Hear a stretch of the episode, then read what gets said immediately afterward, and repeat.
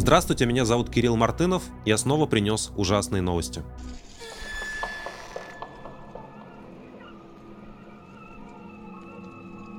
Главной новостью этой недели, конечно, является однодневная война в Нагорном Карабахе. Это уже не первая война, но сейчас ставки, наверное, как никогда высоки в последние годы. Азербайджан провел то, что он называет контртеррористической операцией. Формально э, азербайджанская армия действует на территории, которая признана международным сообществом как часть этой страны, но на практике и мирные жители пострадали, и судьба армян, которые жили в Нагорном Карабахе, тоже находится под большим вопросом. В Карабахе, армяне называют эту территорию республикой Арцах или просто Арцах, назревает огромная гуманитарная катастрофа. Очень сложно разобраться в этой, в этой войне, как бы даже не в конкретном событии, а в предыстории этого конфликта, потому что здесь огромное количество человеческих судеб завязано, больше 30 лет. Э, сначала сначала такого этнополитического конфликта, потом в начале 90-х уже полноценной настоящей войны. В первой войне победила Армения, и с тех пор она контролировала Карабах как часть, ну, как бы как непризнанную территорию, где установлен такой э, политический режим, э, зависящий от Армянской республики, от Еревана и поддерживаемый им.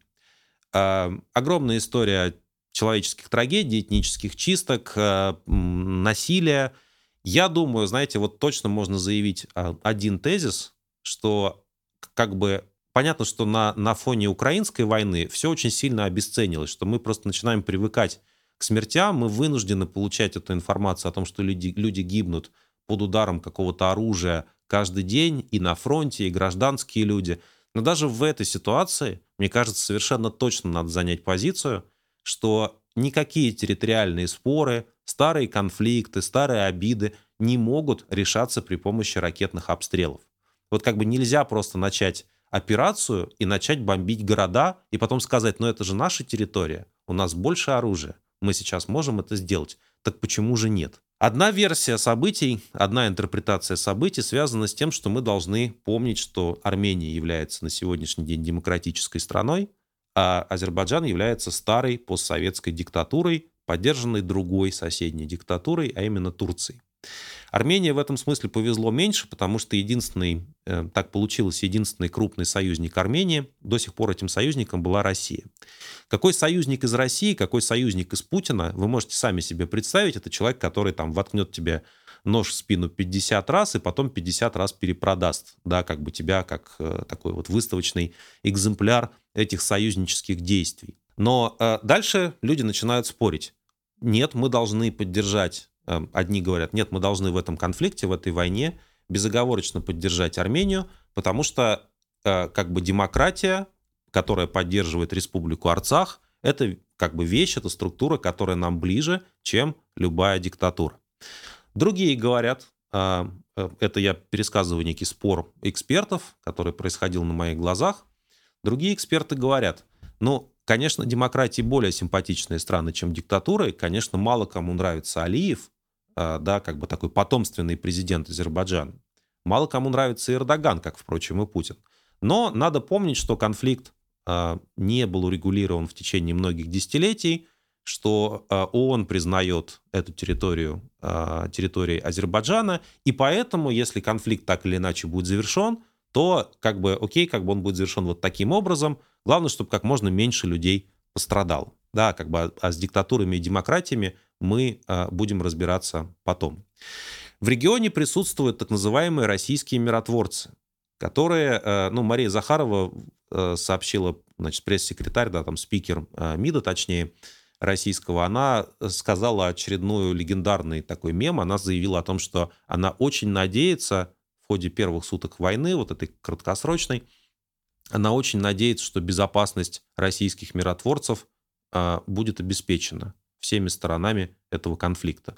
Это очень странная идея, потому что обычно это миротворцы обеспечивают безопасность. Но, видимо, в случае с российскими миротворцами эти мальчики в одних трусиках, в горах, вот они нуждались в чьей-то защите, и что они там делали, в принципе, вообще непонятно. У власти в Армении, другая часть этой истории, у власти в Армении находится э, премьер-министр Пашинян, который пришел к власти в результате массовых протестов, который был таким народным кандидатом. И, по-моему, самая важная интерпретация вот этих событий, да, как бы когда Российская Федерация полностью самоустранилась и позволяет делать Азербайджану все, что он, он захочет, заключается в том, что российские власти хотят свергнуть Пашиняна. Им не нравится самостоятельная Армения, они готовы оказать Еревану военную помощь, а, в том числе для защиты, возможно, уже и территории Армении после, после, за пределами Арцаха, за пределами Нагорного Карабаха. В том случае, если э, Армения откажется от своего суверенитета. Ну, то есть, как бы, окей, э, вы выбрасываете Пашиняна, признавайте, что на самом деле у вас есть только один союзник, это Владимир Путин, делайте все, что мы вам прикажем, и тогда, возможно, Армения выживет. Судя по всему, это и есть вот такая позиция позиция э, Москвы в этом конфликте. Она предельно подлая и страшная. Ничего другого от людей, которые напали на Украину, ожидать и не приходится. Пашинян при этом, э, по-моему, решает очень сложную политическую задачу, которая заключается в том, чтобы не э, втянуть Армению, уже как бы основную страну, в полномасштабную войну с Азербайджаном. Азербайджан имеет современное вооружение, современную большую армию, Баку полностью поддерживается турецким своим союзником и партнером, страной НАТО, кстати говоря, и поэтому Армения, в которой население меньше, в общем, сопротивляться Азербайджану не может на сегодняшний день. Это показала война 2020 года. Ну, а тут еще есть вот этот российский союзник. И поэтому ему важно защитить э, суверенитет своей страны, и важно обеспечить возможность э, людей, э, которые живут в Нагорном Карабахе, которые сейчас находятся в зоне риска, ну, скорее всего, да, покидать этот регион, как бы это ужасно не звучало, хотя вот продолжаются некие, после капитуляции э, армянских вооруженных формирований в Карабахе, продолжаются переговоры о судьбе мирных жителей. И, э, понимаете, Азербайджан это не, не демократия, то есть туда сейчас не пригласят всех международных журналистов, чтобы они все описали, что там на самом деле происходит. Понятно, что власти будут тщательно скрывать что именно, что именно в Степанакерте или в Хакенде, как по-азербайджански этот город называется, будет происходить. Там уже проблемы и с электричеством, и с интернетом. Это типичная история, на самом деле, про то, как работают диктатуры. Если вы хотите вот чуть глубже э, этот, э, природу этого конфликта понять, я вам рекомендую, с одной стороны, послушать то, что говорит один из таких наиболее разумных экспертов Аркадий Дубнов – который дал несколько интервью, и вот, вот эта ссылка на интервью в частности. И особенно обратить внимание на позицию людей, которые находятся примерно в той же ситуации, как россияне, которые выступают против войны, находятся в отношении Путина. Есть такое а, азербайджанское медиа «Микроскоп медиа», которое не, ну, запрещено в Азербайджане, которое, на которое недавно была хакерская атака за несколько дней до этой, собственно говоря, краткосрочной войны и капитуляции Арцаха.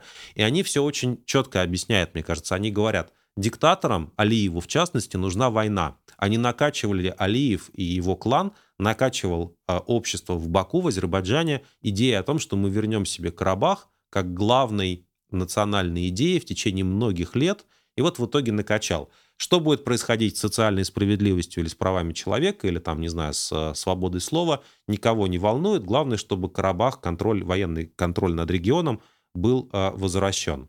Вот в этих условиях это эта война происходила. В течение всех этих дней в Ереване проходят протесты. Одни люди обвиняют в произошедшем в том, что Арцах потерян э, Владимира Путина. Путин! Путин! Накануне Путин встречался с Эрдоганом в Сочи, они о чем-то там мило беседовали, возможно, и по этому вопросу тоже.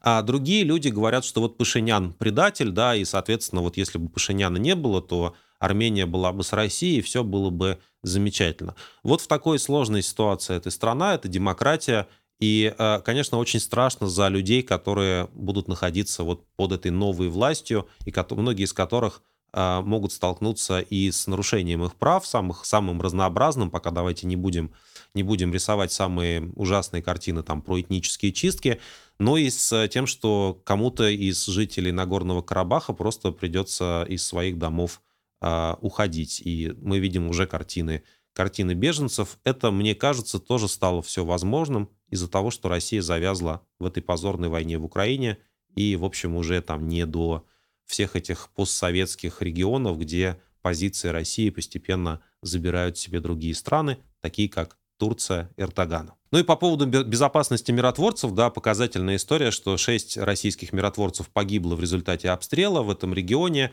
и потом господин Алиев позвонил Путину и извинился. Ну, видимо, сказал «прости, брат».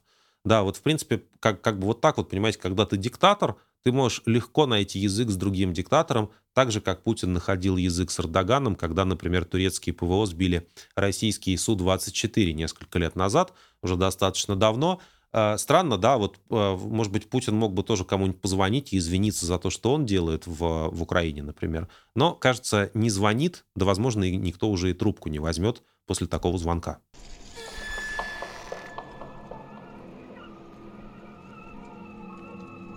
По штабу российского Черноморского флота, который находится в Севастополе, был нанесен ракетный удар. Прямо днем в районе 13.20 в Севастополь летело по российским данным 7 ракет, 5 из них были якобы сбиты, и вот две, судя по всему, попали в цель. Это здание штаба Черноморского флота Российской Федерации, это одно из наиболее узнаваемых зданий в Севастополе его было всегда как-то издалека видно, и еще до аннексии всегда над ним э, развивался российский флаг. Э, было очень много вообще всяких историй про то, как черноморские моряки страдают, потому что вот они находятся в Украине, вот база российского флота, вот сейчас сюда придет НАТО, э, все будет плохо. Все очень сочувствовали несчастным морякам в течение всех лет после распада Советского Союза, а дальше случилось вот лично для меня нечто страшное и необъяснимое. Вот все те люди, про которых нам рассказывали, что у них там есть, значит, честь, доблесть. Клавдия Шульдженко пела про них всякие, значит, возвышенные песни в Советском Союзе, про, значит, э, Черное море и про то, как здорово служить на Черноморском флоте. Все эти люди внезапно оказались э, теми, кто в состоянии ежедневно практически совершать военные преступления в отношении мирных граждан Украины, с которыми они много лет перед этим вместе жили. А, моряки российские, украинские, тот же самый Севастополь вместе патрулировали до 2014 года. И вот 8 лет спустя, да, ракеты полетели с кораблей Черноморского флота Российской Федерации, полетели в некие цели, и часто попадали, эти калибры попадали в гражданские объекты. Меня вот э, лично очень э, беспокоит как, как бы вопрос о том, а что должны чувствовать эти люди, которые сейчас служат на российском Черноморском флоте. Вот их реально, что ли, готовили к тому, чтобы они будут города обстреливать крылатыми ракетами? У меня это в голове не укладывается. И, ну, не знаю, если вы знаете какой-то ответ на этот вопрос, напишите, пожалуйста, в комментариях. Так вот, штаб, безусловно, военный объект а, в Севастополе был уничтожен. Я бы сравнил это событие, наверное, с первыми атаками по Крымскому мосту. Это такой же символ а, ну, российской государственности, российской военной машины, как и Крымский мост. Здание было очень известное, ну и теперь, судя по всему, этого известного а, здания не будет. А, судя по всему, в данном случае украинская армия использовала западное оружие, вероятнее всего ракеты Storm Shadow, и, конечно, это была такая демонстративная акция – ну, можно сказать, э, расплата символической для Черноморского флота, который вот в течение полутора лет украинские города э, атакует. Черноморский флот обещал высадиться в Одессе, значит, и там героически, или скорее не героически всех захватить и поработить. Этого сделать российским войскам не удалось. А флагман Черноморского флота, вы знаете, стал символом вот этого самого русского корабля, который должен идти в известном направлении. А, и, собственно говоря, крейсер «Москва» находится теперь на дне морском. Э, судьба людей, которые на нем находились, мне кажется, до сих пор целиком не расследована, потому что все это засекречено российскими властями. Ну и мы пытаемся собрать данные, это все происходило вот буквально накануне. Э, по нашим данным, хотя официальные власти, российские власти говорят, что погиб всего или пострадал один человек – по нашим данным, пострадавших в этом самом здании может быть гораздо больше. Как обычно, э, радоваться тут нечему, но если бы Путин не начинал бы войну, все эти люди не погибли бы, да, или не пострадали бы, и штаб этот с его российским флагом, как он в 2013 году стоял, наверное, так бы мог и стоять, если бы не было бы войн и аннексий.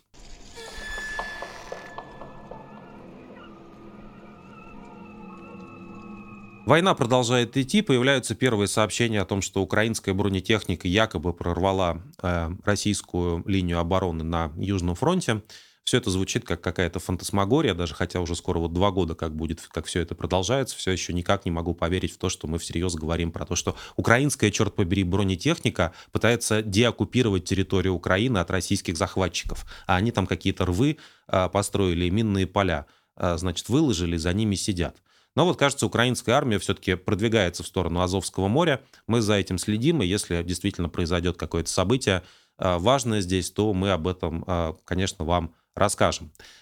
От войны при этом все устали. А, отношения между Украиной и Польшей, которая больше всего Украину поддерживала в течение последних полутора лет, сейчас не такие гладкие. В Польше предвыборный период польские политики, в частности премьер-министр Польши, стараются, ну, как-то показать, что все-таки э, Украина не на первом месте у них находится, на первом месте Польша и польские избиратели. И поэтому он сделал заявление о том, что Польша не будет поставлять Украине оружие, потому что польская армия сейчас находится сама в процессе перевооружения. Но президент Польши, впрочем, а, сказал, что речь идет про новые образцы вооружения, а старые поставки как были, так и будут продолжаться. В общем, у них там такая предвыборная дискуссия продолжается. Ну и параллельно Польша, Венгрия и Словакия, защищая свои, свои собственные интересы, своих фермеров, а, ввела, продолжает эмбарго украинского зерна, вопреки решению Европейской комиссии, и а, Украина подает на это продолжающееся эмбарго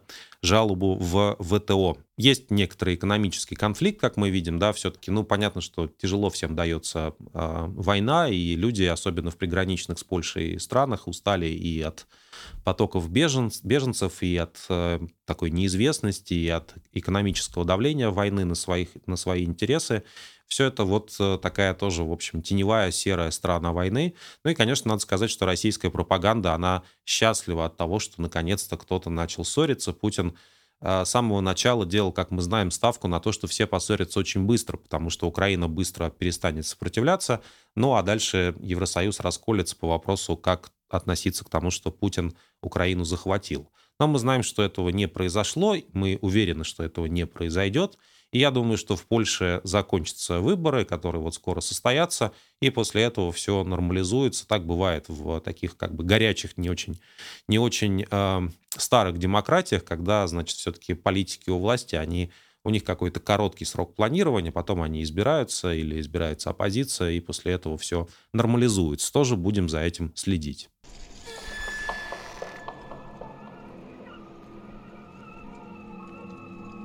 На этой неделе проходила Генеральная Ассамблея ООН, и Российская Федерация, как правоприемница Советского Союза, до сих пор в этом Совете Безопасности заседает и имеет право вето. Но в ситуации, когда Российская Федерация ведет агрессивную войну против своего соседа непосредственно на территории Европы, это, конечно, абсолютно фантасмагорическое зрелище, потому что сидит председатель, э, то есть в Совете Безопасности находится э, представитель России по фамилии Небензя, такой легендарный персонаж, и он постоянно, в общем, как бы высказывает свое особое мнение, защищая право Владимира Путина продолжать агрессивную войну. Ну и Небензю на этой неделе в ходе этой, этого заседания Генеральной Ассамблеи, в общем, изрядно повозили по столу э, физиономии, и, в принципе, было приятно на это посмотреть. Э, в общем, хорошее, заслуживающее вашего внимания видео – вот один знаменитый фрагмент, когда Небензя жалуется на то, что Зеленскому дают говорить, а нужно, значит, послушать каких-то более уважаемых людей, например, самого Небензию. Хотели бы вас спросить, на каком основании вы предлагаете дать президенту Украины Владимиру Зеленскому слово до того, как выступят члены Совета, многие из которых также представлены на уровне глав государства правительства? Ну, мол, не по понятиям это у нас в Совете Безопасности, говорит российский представитель, так не принято. И председательствующий на этом заседании премьер-министр Албании отвечает, э, мне кажется, замечательно. Он говорит, вообще никаких проблем, представитель Российской Федерации, можем Зеленскому слово вообще не давать, но при одном условии, вы заканчиваете войну. There is a solution for this if you agree. You stop the war and President Zelensky will not take the floor. Вот вы заканчиваете войну, и Зеленский вообще не выступает. Ну, просто никаких причин его слушать на Совете Безопасности нету. Ну, кажется, что представителю Путина в Совете Безопасности ответить на это было особенно нечего.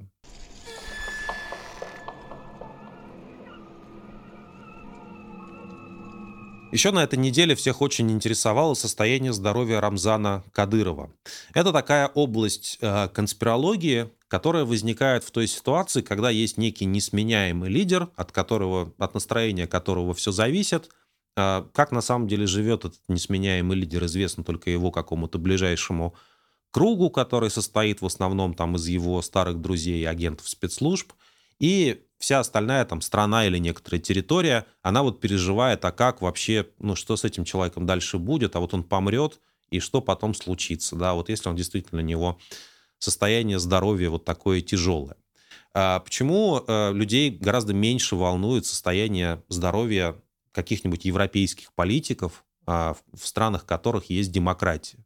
Потому что, в принципе, в в той ситуации, когда у вас есть нормальные устойчивые институты, как когда выборы регулярно проводятся, когда партии сменяют друг друга, когда есть парламент и так далее, состояние здоровья каждого конкретного человека не так важно. Ну, как бы заболел человек, ушел в отпуск или сложил свои полномочия, передал свои полномочия а, преемнику какому-то, да, ну, там, исполняющему обязанности, они, они в смысле, как в России бывают преемники.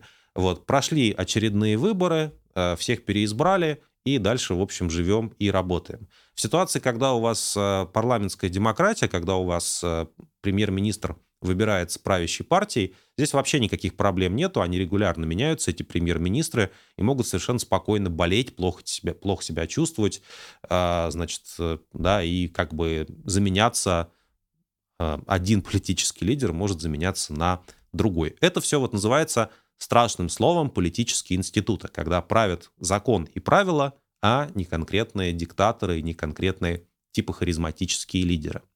Но когда у вас есть Россия, и когда у вас есть такой регион России, как Чеченская республика, то понятно, что все это абсолютно не работает. Когда Путин умрет, что случится после этого, никто не знает. Ну, то есть будет какой-то какой-то там, не знаю, шок, а, будут как-то выбирать какого-то нового Путина в его кругу, если все это вообще не навернется. Россия в любом случае ждет кризис, когда когда это случится, а это случится ну, по каким-то биологическим причинам.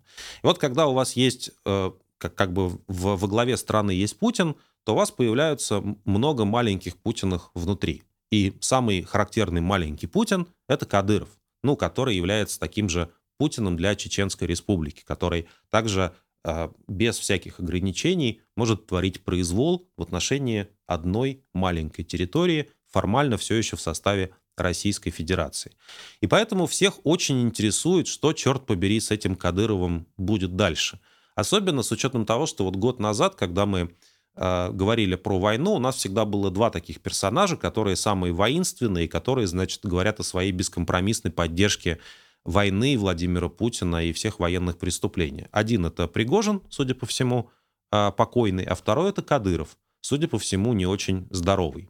А, растут слухи о том, что Кадыров себя плохо чувствует. Мне кажется, идея о том, что у него какие-то проблемы с почками, потому что он постоянно опухший и постоянно куда-то исчезает она вот ложится как бы в русло не то чтобы конспирологии, она совершенно такая, такое здоровое, нормальное предположение. Нам все равно не покажут медицинскую карту господина Кадырова, но мы, по крайней мере, можем предположить, что действительно его частое отсутствие на публике и такой одуловатый вид связан, наверное, с каким-то совершенно конкретным заболеванием, которое он э, должен лечить. Наверное, это не очень хорошо влияет на его способность э, творить злодеяния и активно участвовать как бы в управлении Чеченской Республики, как он это делал в том стиле, в котором он это делал раньше. Ну, человек занят, подлечиться нужно. А, вот, Песков э, в своем традиционном стиле, известный правдоруб Песков, при Путине сказал, что в Кремле, цитирую, не располагают информацией о состоянии здоровья Кадырова. А, ну и Понятно, что на этом фоне растут э, всякие слухи, сплетни, и Кадыров уже дважды в течение этой недели последней оправдывался по поводу того, что в него все классно. Во-первых, он выпустил видео, где он э, медленно идет по дорожке под дождем и говорит, что слухи о моей смерти сильно преувеличены, но как бы какой-то радости на лице его нету. И потом случилось еще даже более Э, более такая трогательная сцена. Кадыров э, записал еще одно видео, где врач специально говорит, что сегодня, на, значит, сегодня 20 сентября, и Кадыров действительно находится в больничной палате, но при этом, э, при этом значит, болеет якобы не он, а болеет его дядя Магомед Кадыров, который вот с таким печальным лицом лежит на кровати, не знаю, долго ли его туда укладывали, привязывали, может быть. В общем, он какой-то статист в этой истории. А Кадыров такой как бы добрый племянник, понимаете? Он просто очень заботится о своем дядюшке, вот мой дядя самых честных правил, да, все дальше по списку, и он проводит постоянно вот ночи и дни у постели больного, понимаете, прям неделями отсутствует на рабочем месте. Отпуск еще в июле взял Кадыров, а, до сих пор не вернулся из этого отпуска официально, по крайней мере, документа о том, что он возвращается на пост а, главы Чеченской Республики из этого отпуска, так никто и не опубликовал. Вот он сидит у а, постели своего больного дяди Магомеда, и они, значит, обсуждают с ним, ну, наверное, какие-то семейные истории. Очень трогательный человек, прекрасный семьянин, а, просто вот образец не только для Чеченской Республики, но и, в принципе, для всего мира. Нам пытаются скормить вот эту историю. Ну, я бы как раз такие, знаете, такое нарочитое нарочитые доказательства того, что у Кадырова все отлично, он просто о дяде заботится и сегодня на картинке 20 сентября, мне кажется, что именно это как раз свидетельствует о том, что у Кадырова на самом деле все не очень в порядке. Дальше открывается вопрос, если Кадыров отправится вслед за Пригожиным в том же направлении через какое-то время или не сможет по состоянию здоровья выполнять свои обязанности злодейские, да, то, конечно, не очень ясно, как будет выглядеть без Кадырова Чеченская республика. А Чеченская республика — это такое место, где на самом деле люди как бы, ну, не очень в восторге от происходящего, но вынуждены терпеть, потому что их будут пытать и убьют, если они будут высказываться против Кадырова, что реально регулярно происходит. Вот, соответственно, это еще один фактор, почему всех, всех так интересует состояние здоровья Кадырова, потому что это еще один фактор в этой войне и фактор возможной дестабилизации той политической системы, на руинах которых сидит Владимир Путин.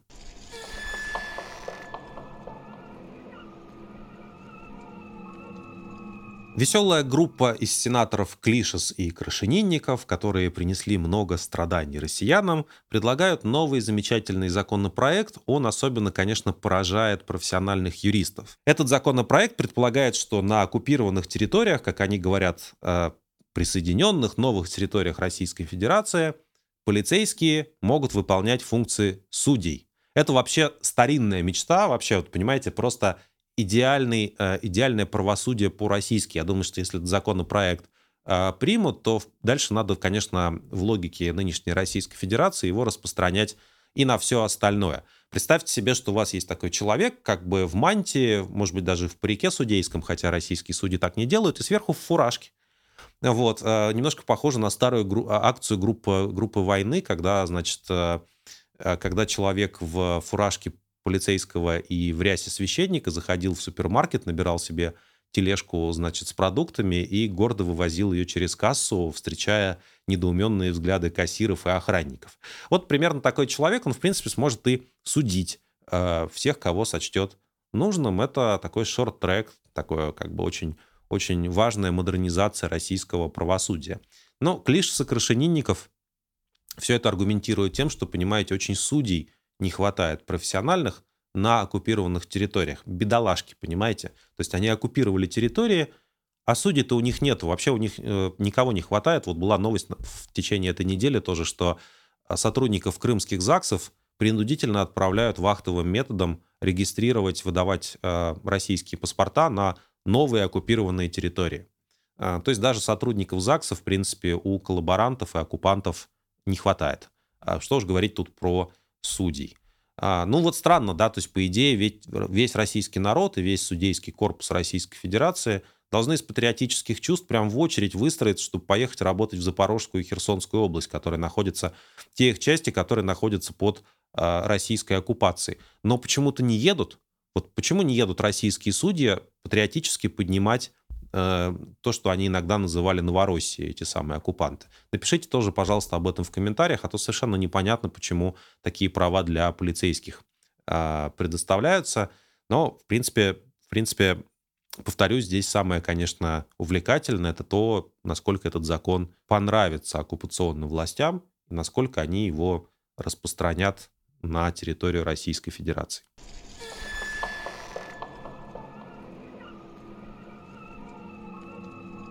Ну и на фоне военных новостей мы, с одной стороны, ждем, э, что российские власти придумают, какую гадость они придумают для российских же граждан э, в течение этой осени, пойдут ли они на новую мобилизацию. И попутно наши коллеги из издания «Медиазона» подсчитали, что э, за год с начала мобилизации, 21 сентября 2022 года, в российские суды поступило более 3000 уголовных дел о самовольном оставлении части. То есть, когда человека уже привезли в часть, и, значит, в итоге человек, ну, как бы не очень хотел воевать и решил погулять э, где-то вот на свободе. 3000 уголовных дел, э, достаточно много. Суды, я думаю, с трудом уже такое количество переваривают, пока, конечно, полицейские не начали все это делать по своему усмотрению надев мантии. Мне кажется, количество этих э, судов по этим делам растет с каждым месяцем, то есть э, суды все увереннее пытаются преследовать людей, которые воевать не хотят и, в общем, недостаточно сильно рвутся выполнять преступные приказы. Но важно в этой истории еще, что э, ни одного приговора российский суд за этот год так и не вынес по поводу неявки по повестке. То есть, иными словами, если вы просто прикинулись ветошью и сказали, что вас нет дома, что вы не получали никакую повестку, что вы, там, не знаю, графические дизайнеры вообще из квартиры не выходите и открываете дверь только людям в какой-нибудь униформе Яндекс доставки, чтобы покушать, ну, наверное, военкоматы тоже смогут этим пользоваться, то как бы за это вам ничего не будет, понимаете? Суды еще не научились сажать людей, или привлекать к ответственности людей, которые просто сделали вид, что их не существует. И даже в нынешней ситуации, когда вот будут, э, видимо, электронные повестки рассылаться, э, депутат Картополов, один из самых безумных депутатов этого состава Думы, хотя они там все друг с другом конкурируют, он утверждает, что якобы электронные повестки не будут иметь законной силы, но похоже, что на самом деле он врет, как обычно, и будет считать, что вот если у вас в госуслугах повестка лежит, значит все, как бы после этого вы должны куда-то там являться. Но посмотрим, да, вот мы, конечно, не можем гарантировать, что суды и дальше будут оставлять это без внимания, но, судя по всему, связываться с теми, кто, э, у кого достаточно ума, чтобы не прийти в военкомат, российские власти пока массово, по крайней мере, не готовы. Поэтому совет, как и в прошлом году, остается прежним. Не ходите в военкомат, делайте вид, что вас нет на госуслугах, делайте вид, что вы никаких повесток вообще, в принципе, получать не можете, у вас как бы ручек нету, и вообще вы писать не умеете. Вот, идите к черту, все эти, сообщайте всем этим военкомам. Будем следить, да, то есть если мы увидим, что есть какой-то массовый всплеск преследования людей за неявку по повестке, мы вам тоже сообщим. А на сегодняшний день преследуют только тех, кто уже оказался в российской армии.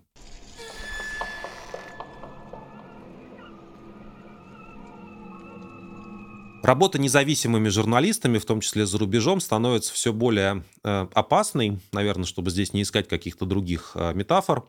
На прошлой неделе мы рассказывали про то, что у наших коллег ломают телефоны, причем делают это некие проправительственные хакеры. Но дальше вот э, следующая история тоже сегодня на этой неделе стала публичной. Э, коллеги, мне кажется, и раньше про эту тяжелую ситуацию знали.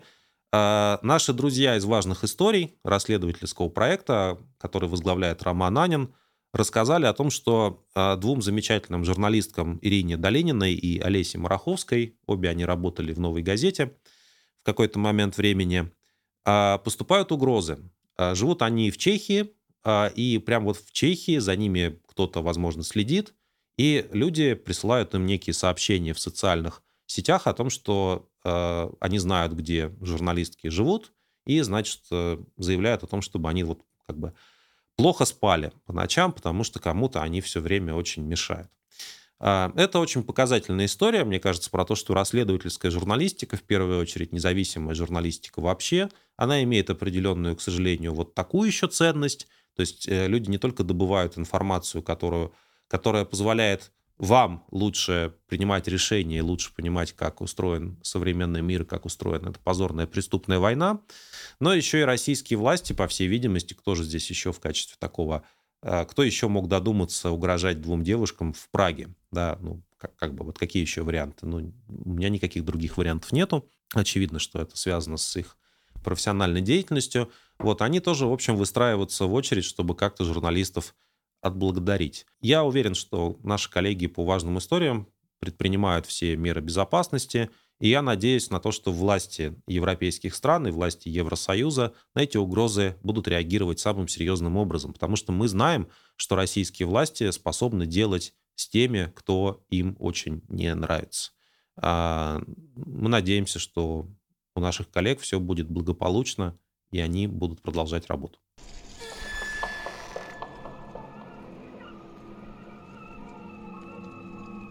Целом, мало кто интересуется, конечно, событиями, которые происходят в Российской Государственной Думе, потому что мы знаем, что это 450 человек, которые все время сидят и кивают, иногда еще там, не знаю, обрызгивают друг друга спреями для дезинфекции, а, вот, ну и как бы никакой другой функции у них по большому счету нет. Но вот одна новость про Государственную Думу привлекла на, это, на этой неделе всеобщее внимание. А, в фракции «Справедливая Россия» есть такой депутат Вадим Белоусов. А, значит, и он вот чем прославился. Он а, получил, а, он вообще был осужден еще в, значит, в августе 22 года, то есть уже больше года назад. Он был приговорен аж к 10 годам за рекордную взятку в 3,3 миллиарда рублей. Вот нормальная, понимаете, вот как бы все говорят, там взятка, там, не знаю, в 10 миллионов, в 20 миллионов. Вот у депутата Белоусова нормальные взятки, 3,3 миллиарда. Это серьезный человек, уважаемый. Так вот, новость заключается в том, что господин Белоусов до, до сих пор депутат Государственной Думы. Дело в том, что его никто давно не видел. И депутаты как-то вот не собрались, чтобы лишить его полномочий. Э, в принципе, мне кажется, это идеальный сценарий для российского парламентаризма, простите за выражение. Значит, вот просто депутат, который очень много украл даже по официальным данным, мы еще не знаем, как бы, что там еще не расследовали, вот он просто не приходит в Госдуму, числится депутатом а, фракции «Справедливой России», а, чилит, а, Миронов там, значит, с кувалдой позирует по-прежнему, да, потому что Пригожин его друг, хотя Миронов не расследует, не пишет депутатские запросы по поводу судьбы господина Пригожина. Ну и, в принципе, мне кажется, это вообще была бы идеальная Госдума. Вот смотрите, например, можно найти взятку у каждого депутата, и они бы все просто не ходили на работу, а, например, законопроекты писали бы при помощи какого-нибудь, какой-нибудь нейросети Яндекса. Это была бы большая экономия, и люди могли бы больше отдыхать. Одни сплошные плюсы.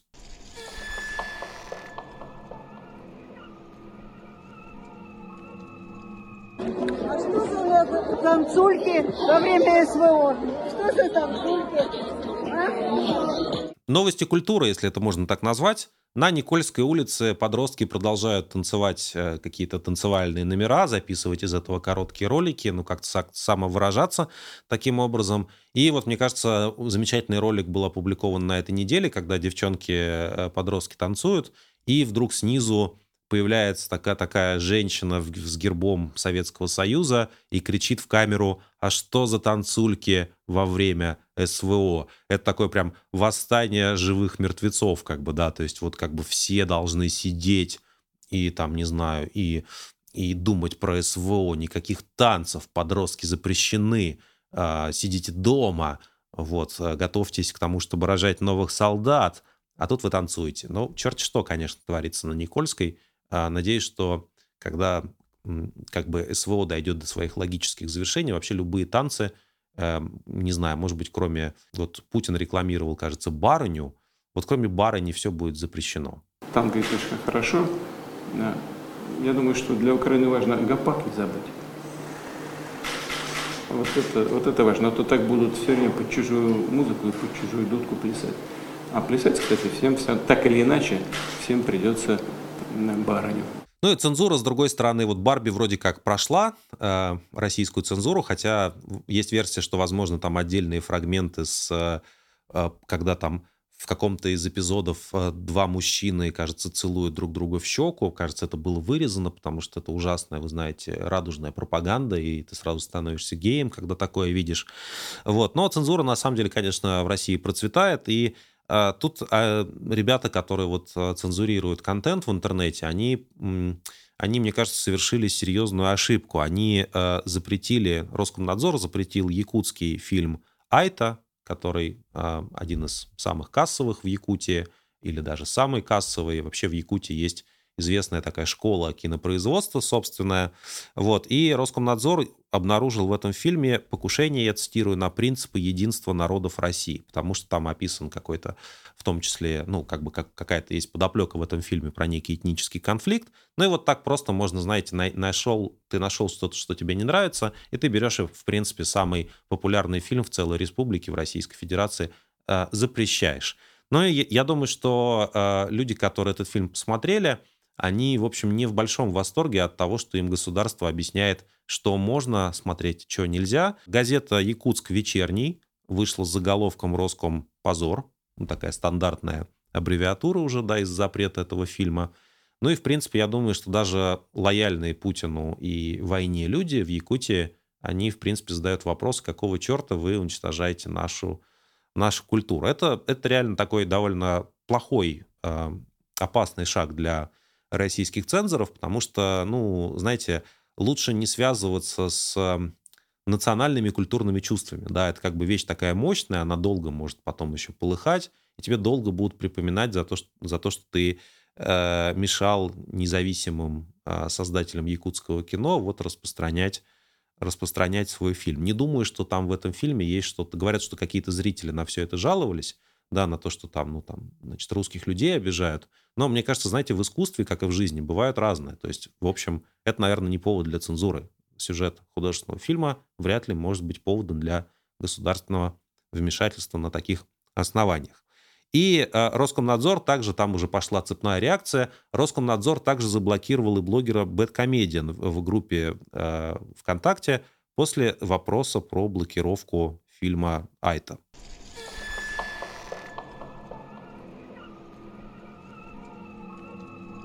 Ну и трогательный спин про Северную Корею произошел на этой неделе. А, приморский губернатор заявил о том, что а, связи с Северной Кореей очень сильно развиваются, и поэтому местных детей, вообще детей из России, будут вывозить в лагеря в Северную Корею, потому что там очень хорошие лагеря. Я с ним обязательно переговорю. А, раньше мы, когда были такими, как вы, мы иногда ездили, э, там у них хорошие пионерские лагеря э, в Корее. Поэтому, может быть, договоримся, кого-нибудь отправим в пионерские лагеря. Ну и все так как бы понятно, да, что вроде как речь идет про детские лагеря, там пионеры какие-то в Северной Корее есть. И понятно, что в, э, в Северной Корее есть и хорошая природа, и какие-нибудь образцово, об, а, такие образцово-показательные версии местных артеков, где там, наверное, хорошо кормят, ничего ужасного с детьми не делают. В общем, специальная показуха для иностранцев. Это все, это все нам известно по советскому прошлому, а Северная Корея, ну, в принципе, по российскому настоящему во многом, а Северная Корея все это как-то косплеит, что называется. Так вот, э, интересное продолжение случилось с тем, что после этого родители начали бояться, российские родители начали писать, э, значит, в разные инстанции с требованием дать разъяснение по поводу информации о том, что, значит, детей будут отправлять в лагеря в Северной Корее. Ну, буквально российские родители на, на как бы, они настолько верят в российское государство, что они готовы были эту новость считать как идею принудительного изъятия детей для перевоспитания в Северной Корее в лагерях. Вот. И под раздачу, в частности, попала Екатерина Мизулина, которой начали писать вот эта э, дама, которая занимается у нас типа безопасностью интернета, ей почему-то начали писать о том, что не отдадим детей в Северную Корею. А, до чего народ довели.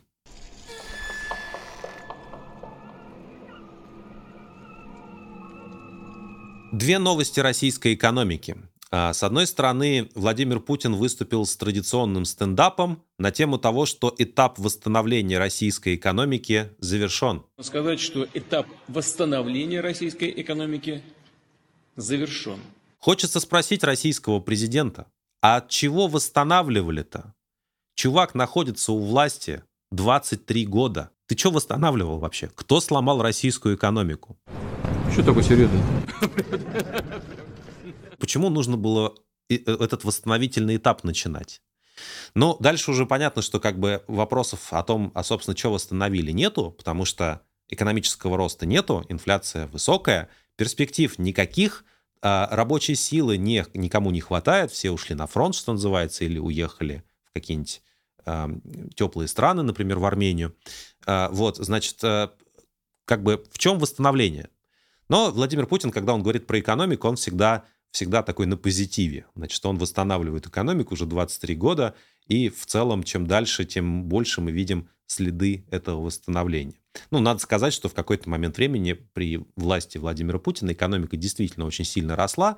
Это было связано в первую очередь с тем, что а, цены на энергоресурсы в нулевые очень быстро росли, да, и как бы Россия продавала нефть, и по капле этой нефти доставалась и простым, простым гражданам от этих нефтяных доходов. Ну а с другой стороны, все-таки а, база была очень низкая. В конце 90-х годов Россия была очень бедной страной после после всех событий, которые были в предыдущие 10 лет, поэтому расти было, было куда.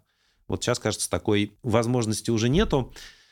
И как бы вторая экономическая новость заключается в том, что ровно в тот момент, когда Путин выступил с этим, э, с этим впечатляющим, э, с этой впечатляющей речью про экономику в его стиле, э, российское правительство ввело запрет на экспорт бензина и дизельного топлива из Российской Федерации. Значит, обоснование там совершенно замечательное. Я процитирую. «Э, первый замминистра энергетики э, Павел Сорокин выразил надежду, что данная мера должна дать эффект очень быстро, то есть цены на бензин пойдут вниз, потому что прекратится вымывание, то есть продажа бензина куда попало. Потому что достаточно, это я цитирую, ощутимый объем покупался недобросовестными участниками рынка на бирже и вывозился на экспорт, а сейчас такой возможности нет. То есть, иными словами, если вы производите в России бензин или дизельное топливо, государство очень четко вам скажет, что с этим бензином и с дизельным топливом а, делать. Как говорят эксперты, это в принципе шаг, один из шагов к тому, что никакой частной собственности в России и там рыночной экономики, свободы торговли, того, что от нее оставалось, уже не останется. Отсюда буквально от, от этой идеи о том, что нужно запретить Э, экспорт бензина из России, в принципе, один шаг до установления государственных цен на топливо. Ну, знаете, чтобы там инфляцию не разгонять, прекрасная идея. Э, экономисты, которые выходили из Советского Союза, как бы, которые пытались изучать, как работает нормальная экономика, э, они должны оценить. То есть мы как бы запретим нечто для того, чтобы удержать экономику в определенных рамках. И вот про эту экономику, где простые экспортные операции а, запрещены на необозримый срок, чтобы, значит, сдержать цены на топливо, Путин говорит, что этап восстановления завершен.